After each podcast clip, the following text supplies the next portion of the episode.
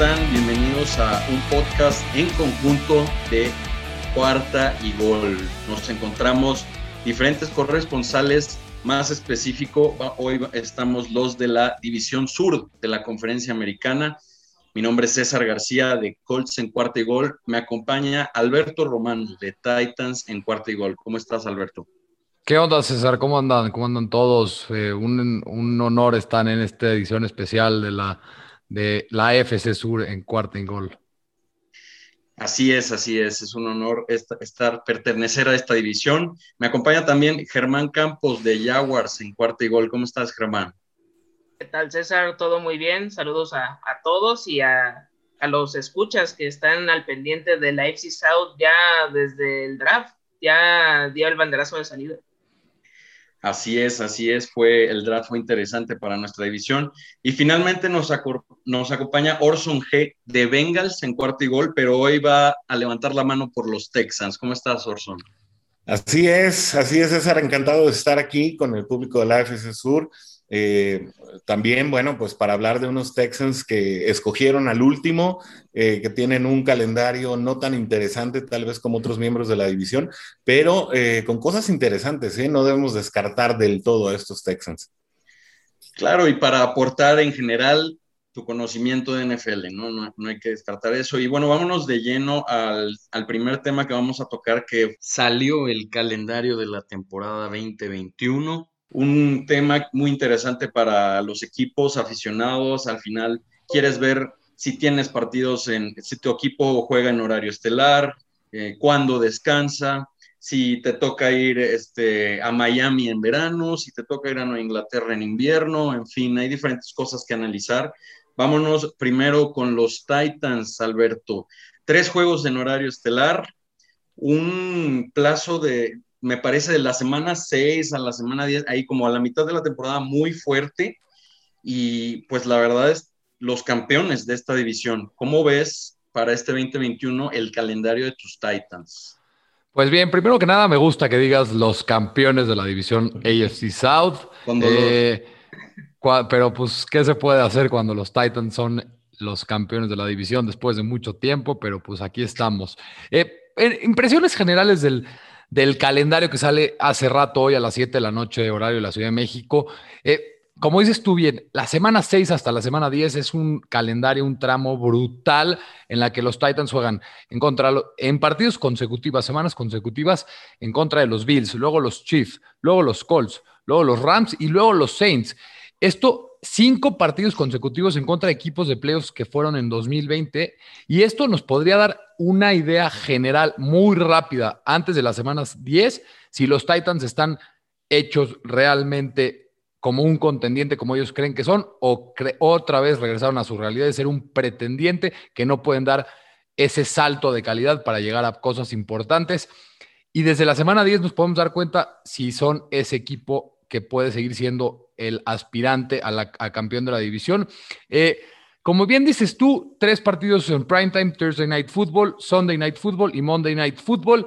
Eh, lo único que no me gusta, y como siempre, los equipos de la división son equipos un poco chicos que no tienen mucha atención por parte de la NFL y se me hace ridículo que un equipo que ha sido dos temporadas consecutivas eh, protagonista en playoffs tenga menos partidos de prime time que los Vikings, que el año pasado pasaron sin pena ni gloria en la temporada 2020. Pero para mí lo más importante, sin duda, en el calendario de los Titans que hoy sale es el bye week. Su bye week es en la semana 13. Esto puede ser beneficioso o puede ser perjudicial. Si los Titans llegan fuertes a la semana 13 con ese descanso, con esa bye en esa semana, y eh, realmente estarías a un mes antes de llegar a playoffs y traen un récord sólido, tendrían un descanso muy importante, muy necesario, que podría dar oportunidad crucial para que el equipo recargue fuerzas recargue, tal vez recupere lesionados y pueda llegar a ese tramo en el que llegas a playoffs. Y dentro de la división, lo único que no me gusta mucho es que los Titans y los Texans jugaran en la semana 18 en esta nueva última semana que acaba de agregar la NFL para la temporada 2021. Por tercer año consecutivo, los Titans terminaron la temporada en contra de los Texans. Creo que este partido era una oportunidad para la NFL de enfrentar a los Colts y a los Titans, que al parecer son los dos equipos más fuertes de la división. En mi opinión, por mucho los más fuertes de la división AFC Sur, para tal vez dar no sabemos si en la semana 18 va a ser ese partido que podría ser flexiado a primetime, a Sunday Night Football, porque se juega la división en ese partido. Y no creo que es una buena idea de tener Jaguars versus Colts y Texans versus Titans en la última semana. Pero se viene, y algo último ya para terminar la parte del calendario de los Titans. De acuerdo a Warren Sharp, uno de los mejores analistas, en mi opinión, de toda la NFL, su dificultad de calendario que la hace no con, la no con los ganados y perdidos del año pasado, sino con las proyecciones de ganados en las apuestas, ganados y perdidos de Las Vegas para esta temporada, es que los Titans tienen el calendario número 13 más fácil en toda la NFL. Esto es pues, un poco bueno. Eh, la, la, división en general tiene un calendario bastante fácil, en vez de solamente los Texans, que son el equipo número 30, o sea, el segundo calendario el tercer calendario más difícil de toda la NFL. Esto de acuerdo a proyecciones de Warren Sharp. Y pues será, es un calendario interesante, como dijiste. Visitarán Miami en finales, eh, a finales de la temporada. Eh, tienen partidos interesados en primetime y algo importante, visitarán Pittsburgh en, en, el mes de diciembre, de hecho en la semana 15, en el frío de Pittsburgh con el viento de Heinz Field. Será una prueba bastante, bastante difícil para el cierre de la temporada. Sin duda, estoy de acuerdo con eso que dices de, que pudieron haberse enfrentado Colts y Titans al final, ese, ese duelo de división. Al final deciden por otro, otros enfrentamientos. En fin, yo también estoy un poco enojado con el comisionado como, aficionado de Colts. Pero bueno, ese es el análisis de los Titans. Sí, me gusta eso de, de, Pittsburgh en, en, invierno. Puede ser algo complicado, aunque los Steelers no vienen muy fuertes este año, como han estado los últimos años. Los Jaguars, Germán, solo un juego en horario estelar, pero es un partido que yo creo que todo aficionado de la NFL va a querer ver. Las últimas dos primeras selecciones del draft se enfrentan, Trevor Lawrence y Joe Burrow. ¿Cómo viste el calendario de tus Jaguars para este 2021? Parece que va a estar más accesible que en 2020, que todo pintaba color de rosa con la primera victoria con los Colts sorpresiva para muchos. Dolorosa. Y de ahí vino la debacle horrible que registra el peor récord en la historia del equipo, rompiendo el 2-14 que se había registrado en 2012.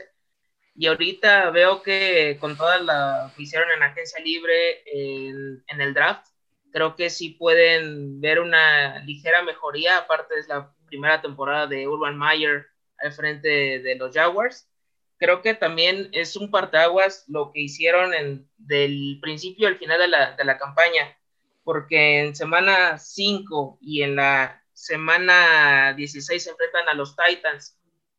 Ese intermedio creo que es lo más complicado para ellos para saber qué es lo que pueden hacer más adelante. Se enfrentan a Dolphins en Londres, Seahawks, Bills, Colts, 49ers, Falcons y Rams y ya de ahí, en, principio y final no está tan pesado como uno pudiera pensar, pero creo que va a estar... Ojo, de, ojo eso de, del, clima también te lo menciono porque lo, visitan Nueva York y Nueva Inglaterra en las últimas semanas, dos, dos lugares de, de nieve, de frío, y, es, y bueno, al final son equipos que pueden pelearle a los Jaguars ahorita.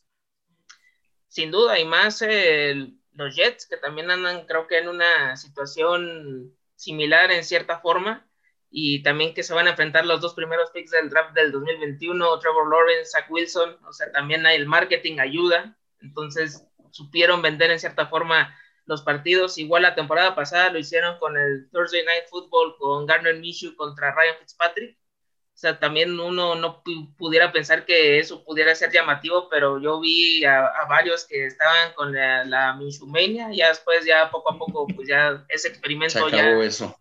ya fue.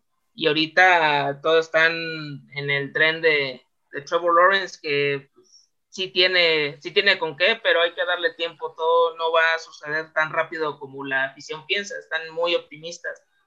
En Pro Football Focus pone que el calendario de los Jaguars es de los más sencillos de, de todos los 32 equipos y creo que sí pudieran sacar algo positivo, ya peor que el 1-15 no pueden caer. Sin duda, sin duda, se viene la, digamos, Lawrence Mania, se podría decir. Se viene una nueva época para los Jaguars, un equipo prácticamente renovado. Y bueno, vamos con el fondo de, la AFC Sur. Lo siento, Orson, te tocó. Pero los Texans tienen un juego en horario estelar. Interesante, empiezan duro. Ese, ese plazo de la semana 2 a la semana 9 me parece lo, lo más fuerte y luego tienen tres juegos seguidos de la semana 12 a la 14 en casa. ¿Cómo ves tú eh, lo que puedas analizar de los Texans para este calendario que les tocó? Pues mira, sin duda, eh, Texans es un equipo en el que en esta temporada vamos a ver qué tan bajo pueden caer, ¿no? Eh, o qué, qué tan responsivos pueden ser a, sus propias condiciones. Ahora sí, eh, esta temporada va a ser poco que, eh, poco que perder para Texans, muchísimo que ganar. Obviamente no tienen un calendario fácil, eh, como ya lo decía Beto, comienzan tal vez contra Jaguars, ahí es cuando se comienzan un poco a, a, quitar el óxido de los hombros, se empiezan a aflojar los pads. Y ahí, bueno, pues prácticamente se, se va a decantar, como, como decían, eh, pues el arranque de la división entera, pero después tienen eh, una visita muy difícil contra los Browns, que vienen eh, pues muy renovados y que además hicieron un muy buen draft. de ahí viene una seguidilla de juegos prácticamente todos casi de, de, la división, salvo el partido contra Panteras, contra Patriotas y contra Cardinals. Eh, que bueno, pues obviamente también se antojan difíciles en la medida que Patriots eh, haga valer las condiciones eh, que también pues vio a mostrar dentro de la agencia libre. Yo creo que la baja más sensible y donde, donde más se va a notar las carestías de Texans va a ser a la defensa, y no solamente por la salida de, de, de, de JJ Watt, ¿no? Que dejó al equipo, sabemos que ya ahora va a estar con los Cardinals. Y, exactamente, y que se va ah, a de hecho, de hecho, se van a reencontrar, pero en Arizona. No va a regresar a Houston. Semana 7, ¿no? Eh, para eh, el descanso a Texans le viene muy bien en la semana 10, como bien apuntabas, y de ahí eh, viene una seguidilla de juegos en casa. Eh, el final de temporada va a ser muy interesante, porque eh, dependiendo de cómo venga Jaguars, y, bueno, pues lo, precisamente eh, lo platicaba hace un momentito Germán, después vienen Seahawks. más bien viene Seahawks primero, después viene Jaguars y después vienen tres duelos muy interesantes contra pues dos equipos que van a ser un enigma en esta temporada, dado los, los distintos ajustes, unos Chargers eh, eh, el otro es 49ers. Eh, son dos equipos que no se sabe muy bien o que son incógnitas para esta temporada. Y bueno, el cierre ante Titans de, Alberto, ¿no? Un, equipo plagado también por la incertidumbre porque no sabemos de bien a bien cómo Deshaun Watson va a afrontar estos problemas que ha tenido con la, con la gerencia general. pues sabemos de sobra que no quiere jugar esta temporada. Han hecho desde la gerencia todos los esfuerzos para poder mantener. Se han traído eh, nombres interesantes que a lo mejor pues no, no debemos dejar de paso, ¿no? Eh, o no debemos dejar de largo. Y no estoy hablando de Tyler Taylor y de Ryan Finley que llegan eh, como quarterbacks suplentes y que bueno, vale la pena mencionar que, que, también la gerencia general estuvo tratando de obtener de alguna manera los relevos más adecuados en caso de que Deshaun Watson pues decline o, o, comience a, tener bajas de juego notables por falta de motivación, pero bueno, al final eh, hay nombres como Mark Ingram Jr., eh, tenemos también a la, defensiva Shaq Lawson y tenemos a, David Johnson, que en definitiva son armas interesantes para una ofensiva eh, que, insisto, va a ser lo más interesante de este equipo en la temporada, con pocas aspiraciones, pero tal vez con muchas posibilidades de dar una sorpresa aquí y allá, ¿no? Eh, en este calendario que es difícil, pero de muchos altibajos. Sí, sin duda, me parece ahí que, muchos parches, ¿no? Lo que hicieron los Texans en la off-season, como renovando totalmente el, a las carreras el, roster. Eh, van, a, van a dar de qué hablar, pero no de lo que quisieran sus aficionados esta temporada, los Texans. Y bueno, nada más rápido, yo cierro con un análisis de, los, de lo que veo de los Colts. Eh, tienen cuatro juegos en, en horario, horario estelar y ahí es donde yo voy a hacer mi, mi reclamo a, a Roger Goodell porque solo uno es en casa y leía por ahí un dato, a ver cómo les parece. Desde 2015 han habido 194 partidos de NFL eh, de temporada regular y todos los equipos, excepto dos, Germán, tú me acompañas aquí, los Jaguars y, los Colts son los únicos equipos que no han tenido más de un partido en casa en horario estelar y yo no entiendo qué pasa con mis Colts. Entiendo que son un equipo de mercado chico, eh, de una ciudad, de una región, pero pues la calidad ahí está. Digo, se acabó la era Peyton Manning y parece que, se olvidaron de Indianapolis para los horarios estelares, pero bueno, eh, son esos cuatro partidos, visitan Baltimore, visitan San Francisco, visitan Arizona y reciben a los Jets.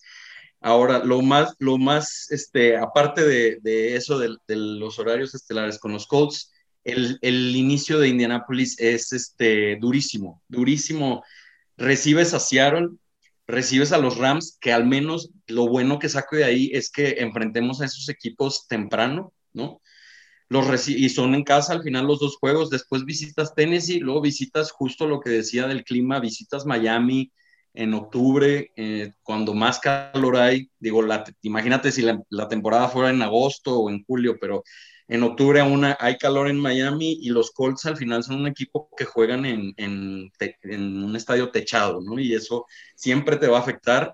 Y luego finalmente eh, visitan a Baltimore en ese Monday Night Football, ¿no? Entonces, esa, esa, esas primeras semanas de los Colts Aparte de que acaban de contratar a Eric Fisher para hacer su nuevo tackle izquierdo titular, pero está lesionado y todos, cuando se dio la contratación, todo aficionado a los Colts, ok, está bien, o bueno, al menos yo, en mi, mi opinión era, está bien, igual y no empieza la temporada, pero mira cómo te tocó el inicio de temporada y no vas a tener a Eric Fisher, ¿no? Entonces, creo que ese, esa va a ser la prueba dura de los Colts. Me gusta que, que el cierre no esté tan duro, prefiero que esté duro al principio.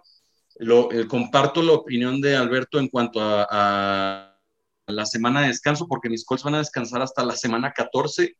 Si vas a meterte de largo en playoffs, ¿no? Si vas a hacer este, varios, varias seguidillas de partidos, pues bueno, te viene bien que, descanses tarde, porque si descansaste en la semana 4, pues es de la 5 hasta el Super Bowl si quieres llegar, ¿no? Pero eso puede ayudar, aunque van a ser 13 partidos seguidos y contando los tres de pretemporada, que bueno, igual y esos no cuentan, pero 13 partidos seguidos de Indianápolis sin descanso. La verdad es que lo veo este, complicado la apertura del calendario, pero bueno, me gusta según las calificaciones de, de los calendarios más difíciles, pero yo sí me voy en un ranking que usa nada más los récords de la temporada pasada. Los Colts tienen el vigésimo tercero, el 23 más difícil. Entonces no les tocó tan complicado. Mis Colts, vamos a ver esos primeros cinco partidos cómo les va. ¿Y qué les parece si ahora pasamos, o bueno, a ver algo rápido, quisieran, se avientan a dar una predicción de récord para de la temporada. Ahorita, Alberto, empezó contigo, te avientas a dar una predicción. Que, ¿Cómo van a terminar tus Titans? No, mira, te, voy a decir cómo los veo yo en, lugares. Creo que los Titans seguirán siendo los campeones divisionales con un récord de 11 y 6. Los Colts muy cerca en segundo lugar con un récord de 17 para mí. Igual colándose wild, como wildcard, colándose a playoffs. Eh, en tercer lugar, creo que los Jaguars darán mucho, habrán, será un equipo difícil de, de predecir. Creo que darán victorias muy sorpresivas en la temporada. En general, el roster de los Jaguars no me disgusta. Trevor Lawrence sabemos que puede hacer maravillas y es uno de los mejores prospectos que ha llegado en los últimos años. Creo que quedarán en tercero con un 5 y 12. Y desgraciadamente, por no estar de Sean Watson, por ya todos los problemas que sabemos que existen, los problemas legales, creo que quedarán en último lugar, serán uno de los peores equipos de la NFL, creo que el, equipo más favorito para llegar a ser el pick número uno global en 2022, con un récord de 2 y 15. Entonces los rankearía Tennessee, Indianapolis, Jacksonville y en cuarto lugar a Houston. Tú, Germán, ¿cómo ves? ¿Qué, ¿Con qué récord van a terminar los Jaguars en este calendario? He visto gente muy optimista en redes sociales, tanto de eh, analistas, de insiders, que colocan el nueve victorias, incluso hasta 10, siendo ya yendo al tope, pero sinceramente yo los veo entre el 5-12 y máximo 6-11. No, no les va a dar para más, necesitan uno o dos drafts más para tener bien apuntaladas las posiciones. Llegan, aparte de, de Trevor Lawrence, Travis Etienne, eh, Marvin Jones, eh, Shaquille Griffin, Rayshon Jenkins, pero sí hace falta todavía mucho más que hacer en, este momento. Y a diferencia de Alberto, yo creo que el rival a vencer para mí ahorita son los Indianapolis Colts. En segundo, los Tennessee Titans. Y Ah, vamos a pelear por el tercer lugar, que ahorita es el primer objetivo, tratar de más o menos estar ahí, este, aunque sea saliendo un poco del fondo. Y los Texans ahorita sí creo que van a pasar temporadas complicadas de aquí en adelante, en, ah, los últimos lugares. Claro, Orson, es que me, me, duele tener que hacerte estas preguntas porque yo sé que eres de, de Bengals y, y, veo optimismo en la temporada de Cincinnati, pero ¿Cómo ves? ¿Te avientas un récord para los Texans al final que yo sé, yo creo que va a estar de acuerdo en dónde lo pusieron los demás? Sí, la verdad estoy muy de acuerdo con, la predicción. Tal vez discreparía un poco con Alberto en el liderato de la, división. Yo creo que se lo van a pelear muy parejo, eh, tanto Colts como, eh, como Titans. Ahí creo que eh, precisamente el, el, las bajas, eh, que el, roster que perdió, que perdió Tennessee en esta, en esta pretemporada o previo al draft, eh, siento que van a causar eh, serios problemas dentro del esquema ya bien conocido y bien dominado. Eh. Fue un equipo muy canchero durante los últimos dos años que sacó los partidos literalmente en los últimos cinco minutos del cuarto cuarto varias veces. Yo solamente eh, pronosticaría tal vez dos o tres victorias para los Texans. Creo que la defensiva va a ser su talón de Aquiles o prácticamente donde se van a ir los partidos por la borda. Me interesa mucho ver el ataque terrestre de Texans. Creo que va a ser lo más destacable en el año para este equipo. Eh, y bueno, sin duda eh, van a quedar como coleros. definitivamente para, para Jaguars, pues yo esperaría que todavía se amalgame este equipo que, va a tener muy buenas adiciones, pero de distintos lados. Marvin Jones es un excelente receptor abierto que ya pasó por los, por los Bengals y que, y que hizo, eh, buenas, eh, hizo buenas labores con Andy Dalton, que no es ningún eh, quarterback pues para nada del calibre de Trevor Lawrence. Entonces, bueno, definitivamente creo en ese sentido que una vez que los Jaguars se encuentren van a ser bastante interesantes, pero creo que ese es un tema para dos o tres años. Texans, no creo que pase de tres victorias, juegos afortunados de esos que de repente suceden en ocasiones muy aisladas y no más. Sí, bueno, y yo para los Colts eh, voy a tener que eh, igual diferir con Alberto, pero nada más eh, en el, en el campeonato, porque el récord, yo creo que van a empatar Titans y Colts en récord, 11-6. 10-5 igual y uno de los dos se va a 10-5, pero, pero sí creo que Colts va a ser también campeón divisional.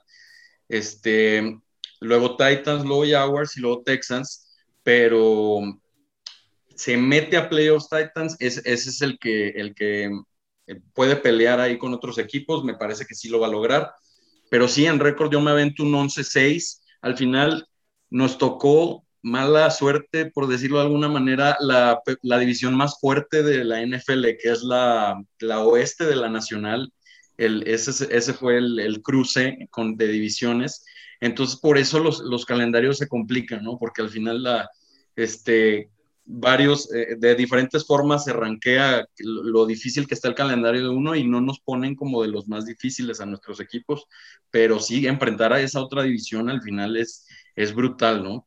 Entonces, yo creo que los Colts van con un 11-6. Y bueno, a ver, ya para cerrar el tema del calendario, les quisiera preguntar, ¿qué partido no se quieren perder esta temporada? ¿Qué partido los llama? Puede ser horario estelar, puede ser un horario estelar, puede ser un partido que solo ustedes quieran ver y que nadie quiera este, estar al tanto, pero solo una regla, que no sea del equipo de sus amores. Bueno, en este caso, Orson, puedes escoger a los Bengals. Ahora sí puedes hablar de los Bengals. Alberto, ¿tú qué partido no te quieres perder esta temporada? Pues yo sin duda creo que el que el mayor anticipación tiene para esta próxima temporada, el Buccaneers en New England, en Patriots, el octubre 3 en Sunday Night Football. Eh, es un partido que tiene todo lo que la NFL quiere, un partido en el que Tom Brady regresa a su casa de, durante 20 años, el Bill Belichick versus Tom Brady. Es uno de los partidos con mayor morbo que va a haber en la temporada. Eh, creo que será muy, muy interesante. Y aparte, eh, los campeones de la, de la NFL regresando con Bill Belichick, que debe estar eh, muy enojado que Tom Brady le está sacando la batuta después de salir de, de, de, Foxborough, de jugar en otro equipo. será muy interesante, que va a estar, espero que habrá algún homenaje a Tom Brady, será, Creo que va a estar bastante, bastante interesante. Y nada más quería decir algo que hace rato que estábamos diciendo las predicciones y los récords. Qué raro suena decir 17 en vez de 16 eh, los partidos de, 17 semanas. suena raro, pero pues nos tendremos que ir acostumbrando y, ni modo, ¿qué, ¿qué, se puede hacer?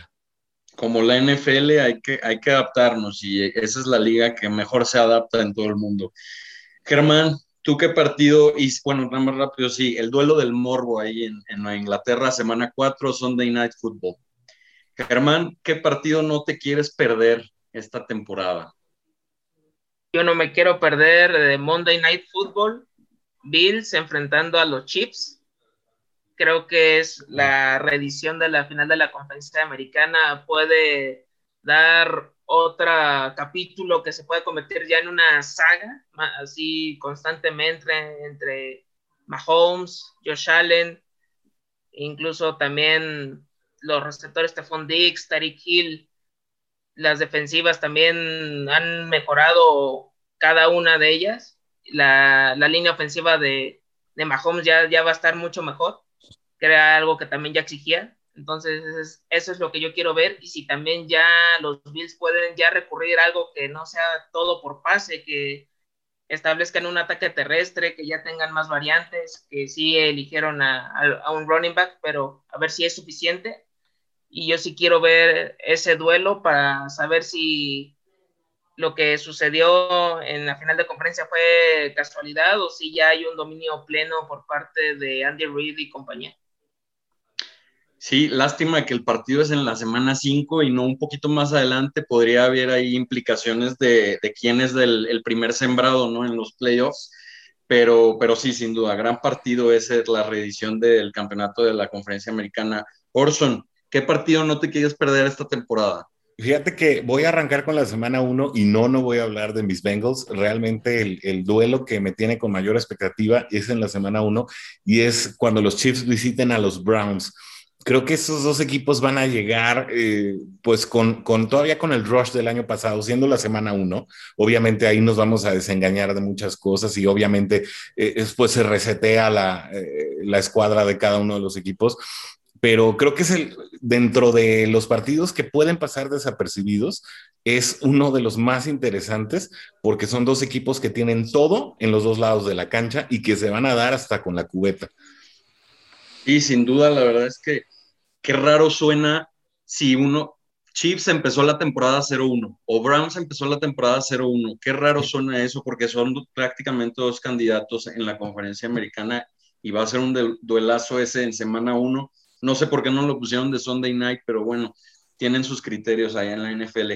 Yo finalmente voy a cerrar, pues, este, igual es muy cliché, mucha gente lo ha mencionado este, ahí en redes sociales, el duelo Aaron Rodgers-Patrick Mahomes, ¿no? Está el morbo, sí, a ver si Aaron Rodgers se queda en Green Bay y si no, pues se le viene feo a la NFL porque ah, creo que los Packers son el equipo con más juegos en horario estelar. Y si se va a Rogers, pues qué mala onda, pero ese partido, si se queda Rogers, sin duda es uno que probablemente no hayamos tenido desde duelos parecidos a Peyton Manning contra, contra Tom Brady, Drew Brees contra Aaron Rodgers. Esos son, digamos, los dos mejores corebacks hoy en día, ¿no? Aaron Rodgers contra Patrick Mahomes y aparte es uno de esos duelos extra que se dio con esta adición de una nueva semana. Yo no sé si en las oficinas de NFL dijeron, no, es que mira, si, lo, si, si hacemos lo de la semana 18 en esta temporada, se enfrentan Green Bay y Kansas, ¿no?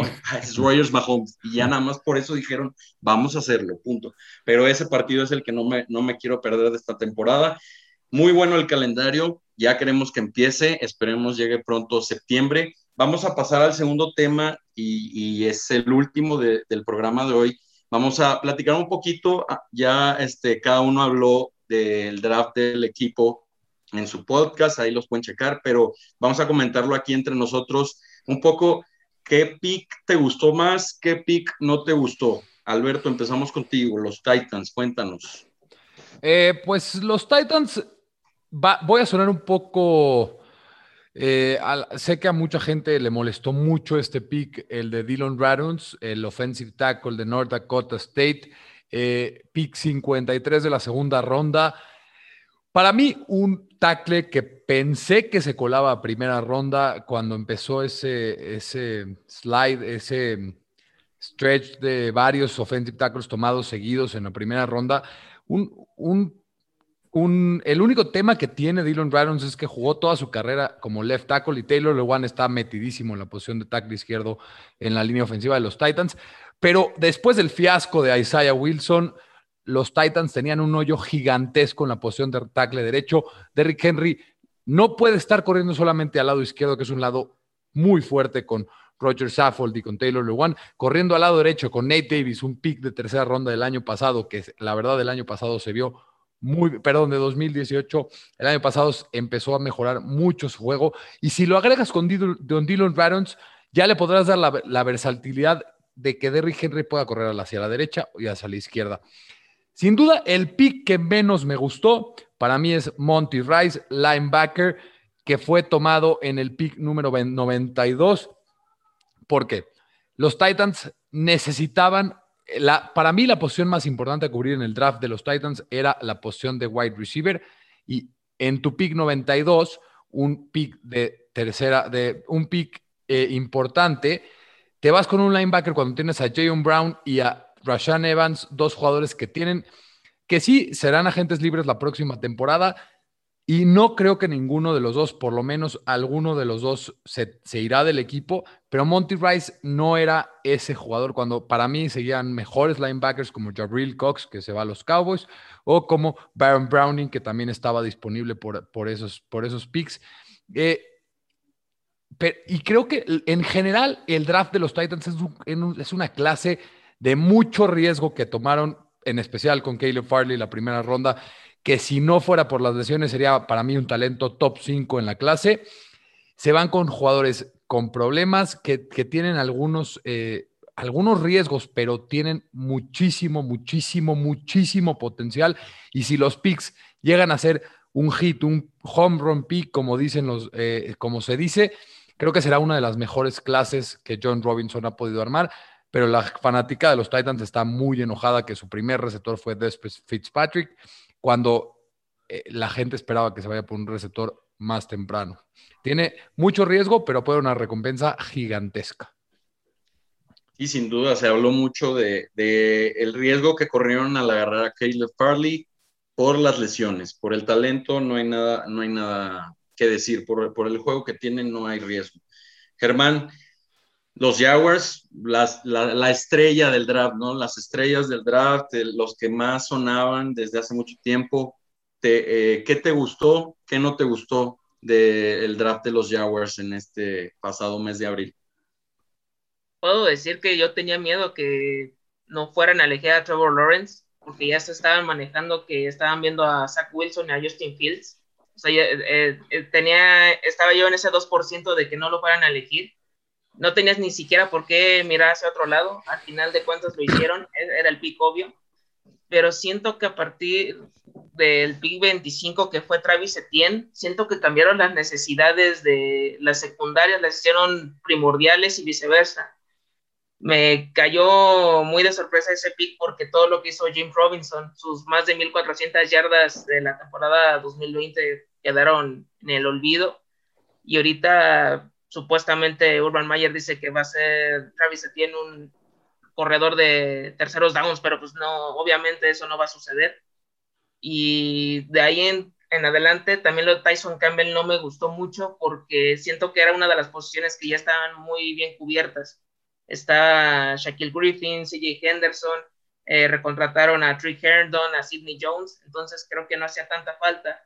Y los dos que me entusiasman, pero tengo miedo por su cuestión de lesiones en colegial. Walker Little, el tackle ofensivo, va, si se recupera a tiempo, después, desde 2019 hasta la fecha solo ha jugado en 72 snaps. Entonces tiene que poco a poco ir eh, tomando confianza y cuando empiece a tener ahí este juego con Cam Robinson, Brandon Linder, Andrew Norwell, yo creo que sí va a ser bastante sólido este jugador si se mantiene sano en la NFL y el caso de Andrew Cisco creo que es algo muy parecido. Creo que sí puede ser ah, el safety que a lo mejor yo no esperaba, pero que he visto ya sus highlights y todo y sí puede funcionar para esa zona del campo que ha sido muy afectada.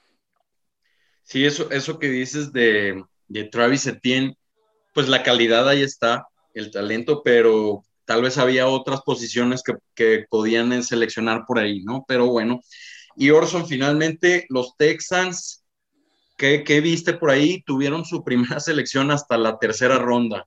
¿Qué te gustó? Algo, lo, lo más que, que destaques de, de, su, de su draft. Mira, yo creo que eh, el draft de Texans no es sino un reflejo del momento tan complicado que está pasando el equipo. Ah, yo te voy a decir, a mí no me gustó eh, el draft de Texans en general y no por la calidad de los jugadores, sino porque creo que no se apuntalaron los puntos débiles eh, del equipo, es decir, ante la salida del símbolo que es JJ Watt y el debilitamiento de la defensiva, incluso desde antes de la de la salida de Devin Clowney, que bueno, que además estuvo eh, o que se quedó en la división eh, durante el año pasado, eh, me parece que, que, los, los, esfuerzos estuvieron desenfocados. Entendemos que la selección Davis Mills, que fue, bueno, el pick 67 y que es un quarterback de la Universidad de Stanford, de estos que eventualmente dan sorpresas a veces en la, en la NFL, pues obedece a la situación sintomática eh, que, está pasando el, momento, el equipo en este momento eh, por Deshaun Watson. Sin embargo, bueno, si ya habías traído a Tyler Taylor, si ya habías traído eh, también en, en, su momento a Ryan Finley, eh, de los bengalíes, por cierto. Bueno, pues parece que, que, en un momento dado invertir tu primera selección, que además llega en un momento muy tardío en un quarterback, tal vez no hubiera sido lo más adecuado. No conforme esto, siguieron dejando vacía la defensiva, después se fueron por Nico Collins, un, wide receiver, después se fueron por Brevin Jordan, un, un, una ala cerrada de la Universidad de Miami, que insisto, no son, eh, no son malos jugadores, pero no fue sino hasta la selección 170 y la selección 195, además de decir, tienes solo seis selecciones y dejas a la defensiva tu punto más débil para las últimas dos, pues me parece que no estamos... Eh, eh, pasando por el momento de mayor enfoque, tanto por el cocheo como por el lado de la gerencia alta, y creo que por esto, eh, por esta situación muy particular y, sobre todo porque Shaq Lawson pues nunca va a ser las suertes de un JJ Watt y además que no le pusieron a nadie por el otro lado, pues creo que precisamente de ahí es de donde va a estar haciendo agua la defensiva de los Texans, sobre todo ahí en el, eh, específicamente en los extremos de, la línea de scrimmage, y es donde se le van a escapar los partidos, específicamente con rivales como Tennessee, que bueno, que aprovechan cualquier momento para, eh, o, cualquier rincón para, para correrte todas las yardas que quieran y eso sucedió durante la temporada pasada. Eh, tuvieron muchas víctimas, ¿no? Eh, bueno, lo, lo, sabemos, ¿no? Henry puede hacer lo que sea por cualquier lado, pero específicamente si le regalas las esquinas, se te va. ¿No? Entonces, eh, me parece que Texans hizo todo mal en ese draft. No, no podría hablar de una buena selección, no, por, no, no porque haya malos jugadores o porque, bueno, no los hemos visto finalmente en la NFL, pero se eligió en desorden, se eligió a destiempo y se eligió fuera de prioridades. Ese es mi punto de vista.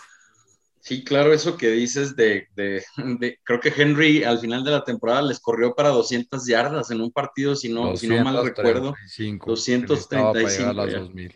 Ándale, está, estaba, estaba llegando ya a las 2.000 yardas con los Texans. Y sí, también aparte ese receptor que agarran en la tercera ronda, no solo o sea, ya tienen receptores, sino que intercambiaron para agarrarlo. O sea, dieron, dieron dos picks del mismo draft y uno del draft del próximo año. Entonces, bueno, sí, ahí hay varias preguntas. Sí, Texas, digo, Houston no sabe intercambiar, ¿no? Porque ya de por sí ya habían regalado sus, sus dos picks superiores de este año y encima también hicieron un reach que no tenía mucho sentido, ¿no? Exacto, y luego si habla, si metemos ya todavía más leña al fuego de Andrew Hopkins, ese trade que hicieron con Arizona, bueno, ya, pobrecitos, ¿no?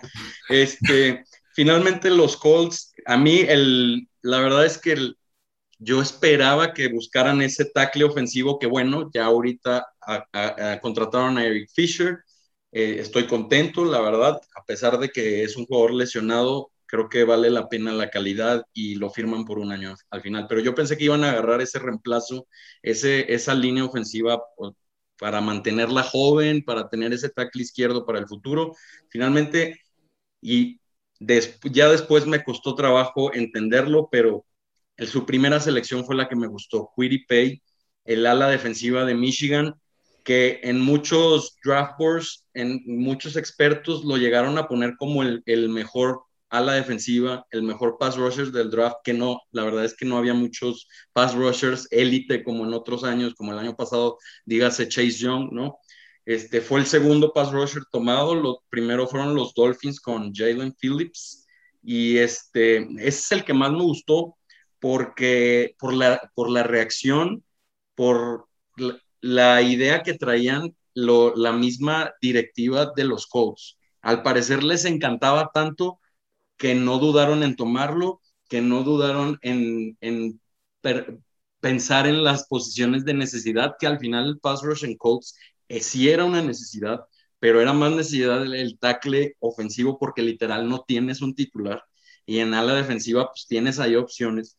Entonces, ese fue el que más me gustó por lo que veo reflejado en, lo que querían los, los mismos este, directivos, Chris Ballard, el, el gerente general, y el coach Frank Reich. Ese fue el que más me gustó. El que no me gustó tanto, la verdad es que yo no tengo un disgusto muy fuerte en el draft de los Colts, pero el que menos me gustó, y les voy a decir por qué, seleccionaron al quarterback Sam Ellinger de Texas, que tiene muy buena, muy buena actitud, que tiene carácter, que tiene corazón, que este, es un tipo de familia, eh, como que una selección muy cultural pero lo que yo, yo principalmente, no sé por qué a nadie se le ha ocurrido, no lo he visto en las redes de, insiders de Colts, de periodistas que, viven en Indianapolis, que digan que lo pueden usar como un Taysom Hill, porque es un jugador que corría mucho en, Texas, es un jugador que te puede, si se le pone un linebacker enfrente, no tiene miedo de bajar la cabeza y arrastrarlo hasta, hasta el touchdown.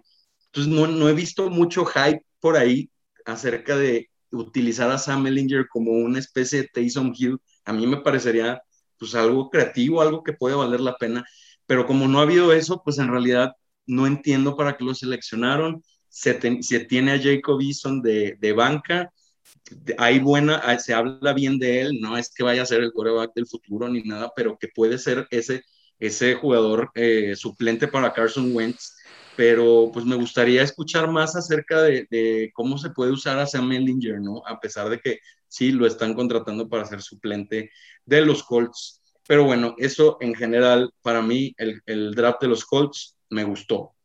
Y bueno, finalmente, pues vamos a, vamos a darles las gracias a todos los que nos acompañaron.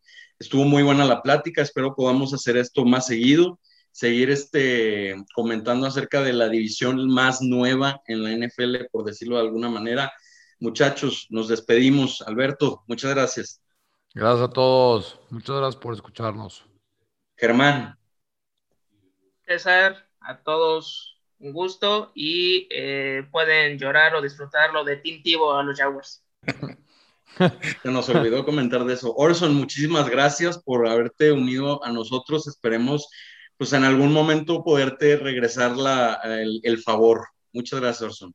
No, al contrario, un placer estar, estar de regreso en la, en la AFC Sur. Es una eh, división que disfruto, aunque no lo crean. Eh, me tocó cubrirla hace tiempo, lo platicaba con ustedes y, bueno, al final eh, no, no, son equipos que me son ajenos, por el contrario, además nos vemos seguido en la temporada con los Bengals, así que también sí los, los, los, tengo ya condicionados para participar en el podcast de Bengals en cuarta y gol, porque nos veremos las caras con Jaguars y nos veremos las caras, pues ya, nada más con Jaguars creo. Eh, no nos toca ni Tennessee ni Colts esta temporada, si no me equivoco. Perfecto, perfecto. Sí, no, no se olviden de, seguir las redes sociales. Colts en cuarta y gol, Titans en cuarta y gol, Jaguars en cuarta y gol, Bengals en cuarta y gol y bueno, Texas en cuarta y gol.